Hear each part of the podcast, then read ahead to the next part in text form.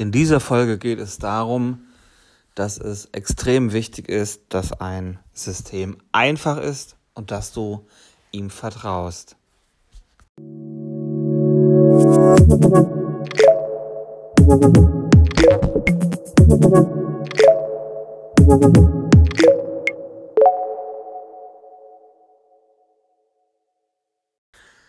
Hallo und herzlich willkommen im Podcast. Mein Name ist Stefan Jürgen Weiß. Ich begleite dich durch diesen Podcast.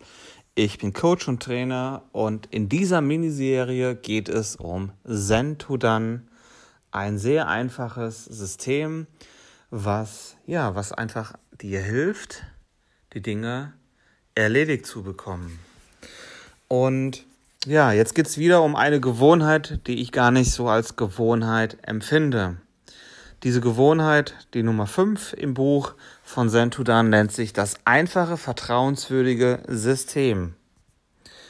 Ähm, und das Ganze ist so ein bisschen die Klammer drumherum, denn was gehört, was ist ein System? Ein System, das sind die Werkzeuge, das sind die Routinen, wie ich das Werkzeug verwende und das wären auch die Menschen, die dazugehören, da Sentudan ein System ist für deine persönliche Produktivität.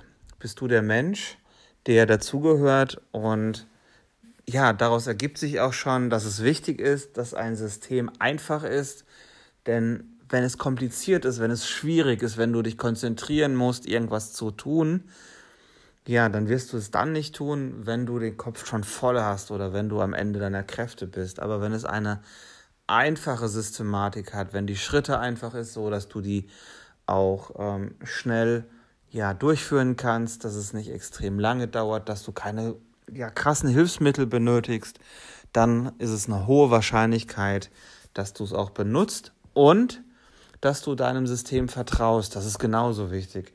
Wenn dein Kopf deinem System nicht vertraut, dann wird er sehr schnell sagen, lass es bleiben. Ähm, und darum geht es auch, damit wir es uns erlauben, unserem Kopf etwas zu vergessen, muss er wissen, und zwar ganz tief innen im Unterbewusstsein, dass er dem System vertrauen kann, dass also dein System das nicht vergisst, verliert oder sonst irgendetwas. Und deshalb möglichst einfache Systeme, Komponenten und ähm, ja, möglichst wenig Schritte.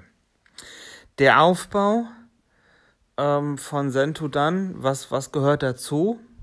Eine, ähm, ja, eine, eine Anzahl von Listen, wo du, also von, von, von Eingangsorten, wo du die Dinge sammelst. In meinem Fall sind es fünf. Ich habe zwei E-Mail-Eingangsorte. Ich habe zwei Eingangsorte, eins im Büro und eins zu Hause für Papier und mein kleines Buch. Ähm, was für dich noch Eingangsorte sein können, ähm, ist vielleicht auch noch ein bisschen anders gelagert, aber halte möglichst wenig Eingangsorte bereit und ähm, dann es weiter. Die werden dann täglich verarbeitet und dann kommt das Ganze entweder auf eine To-Do-Liste oder auf den Kalender. Und das vierte ähm, was zu dem System gehört, ist die Ablage, wo Dinge hinkommen, die, ja, ich nenne es jetzt mal Referenzmaterial sind, die du zu einem Projekt benötigst und natürlich auch Dinge, die du nicht wegschmeißen kannst oder willst, sondern die du einfach behalten möchtest als ja, Archiv. Und ähm, ja, diese vier Punkte musst du ja einfach für dein System zusammensuchen. Und ähm, was ist es bei mir? Ich hatte ja zu den Sammelorten schon was gesagt. Der Kalender, der ist bei mir mein Outlook, beziehungsweise im Hintergrund werkelt ein Microsoft Exchange Ordner. Ich nutze Microsoft 365, da ist der Exchange schon dabei. Und das Schöne ist, ich habe meinen Kalender auf meinem Smartphone auf meinem Tablet, an meinem Computer. Und das finde ich auch wichtig, dass ich jederzeit schnell mal schauen kann, ähm, ja, wo habe ich denn zum Beispiel Zeit oder schnell mal was eintragen kann und ähm, das nicht erstmal mal zwischenparken muss. Jo, und was ist ähm, vielleicht noch zu sagen?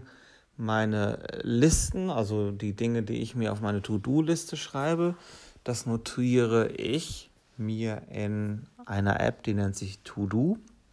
Die ist ebenfalls Bestandteil von Microsoft 365.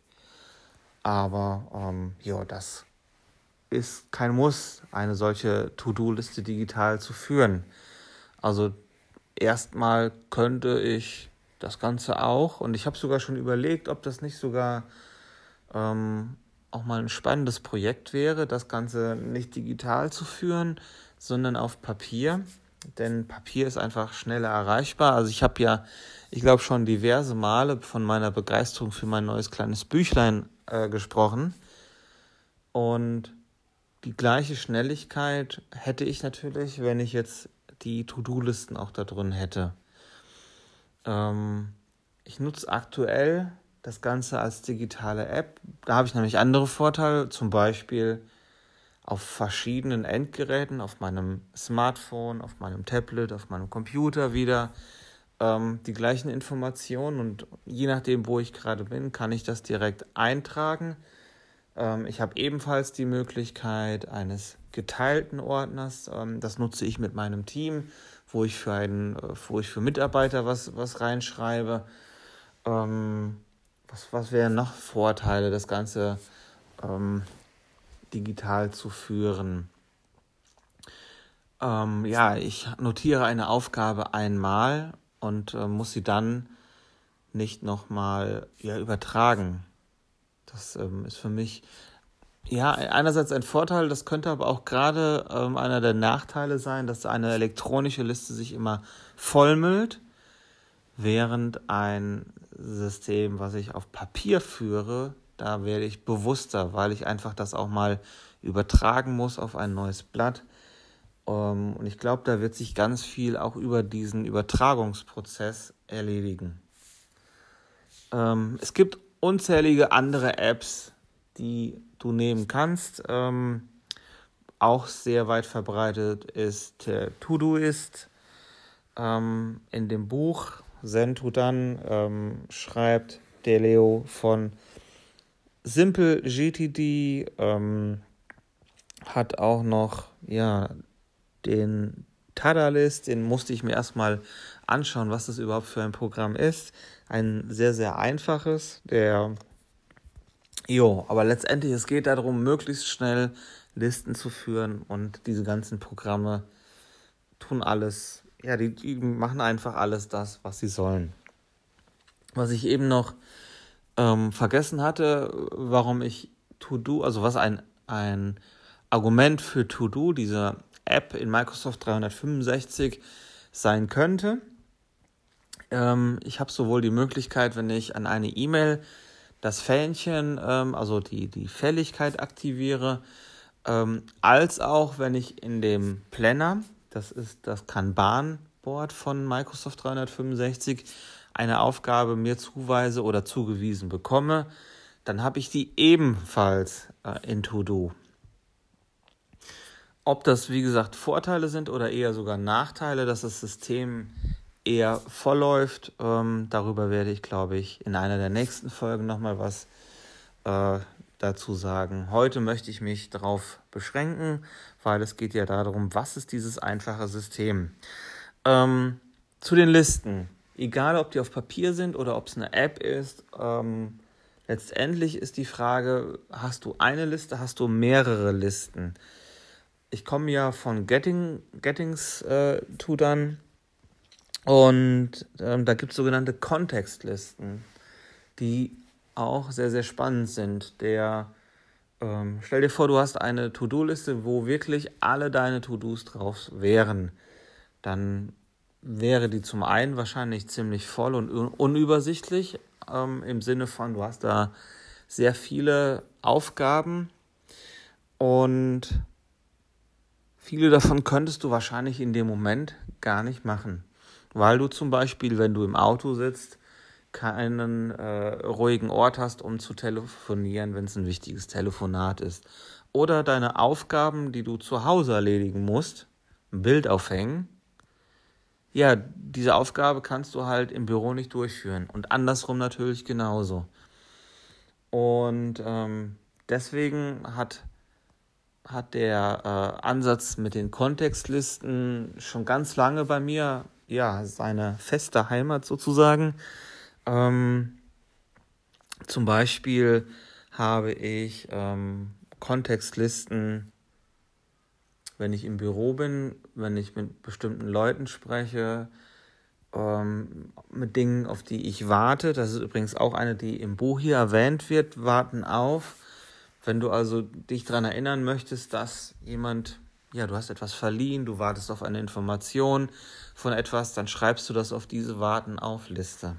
Und dann kann auch dein Kopf ähm, quasi das loslassen, weil er weiß hoffentlich, dass es in dieser Liste sicher aufgehoben ist und du musst nur einfach einmal die Woche die Liste durchschauen und ja, dann kannst du die Leute vielleicht mal daran erinnern, was ist denn mit dem, wo ich noch drauf warte. Eine Liste Besorgungen, wenn du häufig etwas zu besorgen hast, ähm, dann kannst du super, wenn dir der Einfall kommt, das auf diese Liste draufschreiben und musst, wenn du unterwegs bist, nur noch schauen, was war das denn nochmal?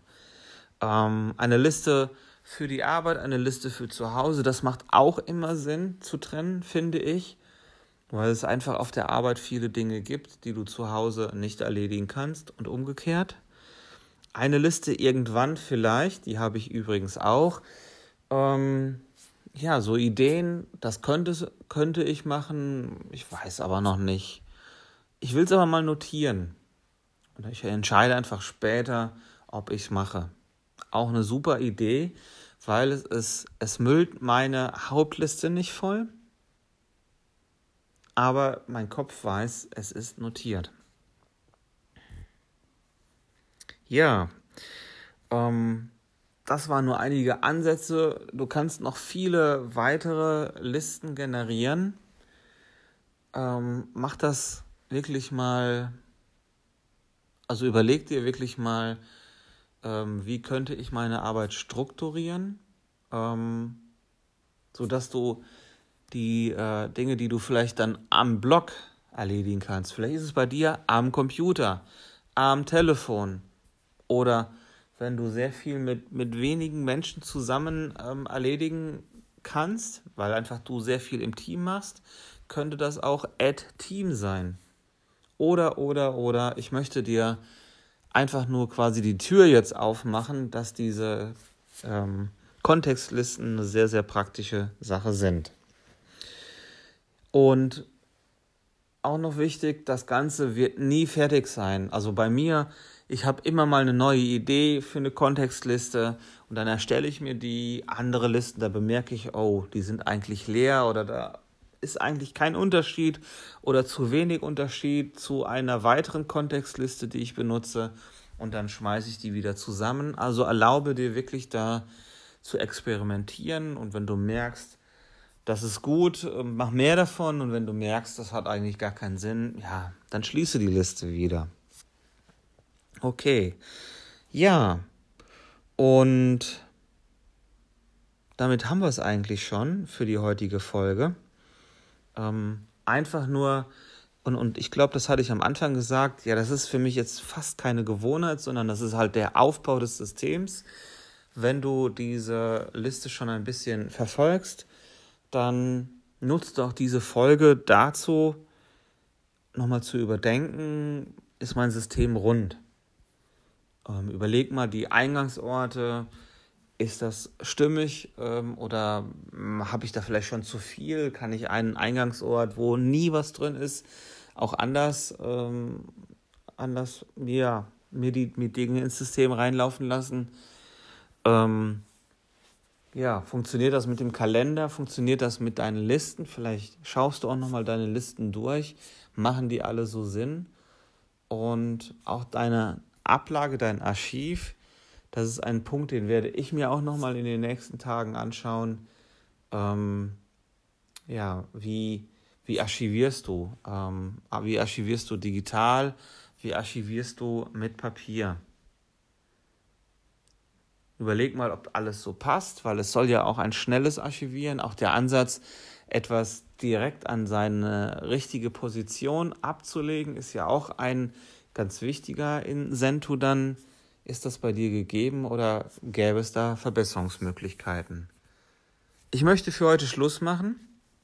In den nächsten Tagen geht es weiter mit der nächsten Gewohnheit. Ich wünsche dir eine total gute, produktive Zeit. Bis bald. Dein Stefan.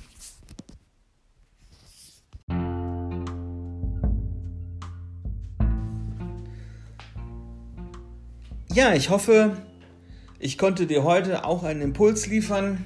Vielleicht hast du den einen oder anderen Ansatz, wo du sagst, hm, darüber denke ich nach das kann ich bei mir in meinem persönlichen System auch noch besser machen. Dann wünsche ich dir ganz viel Spaß bei der Umsetzung.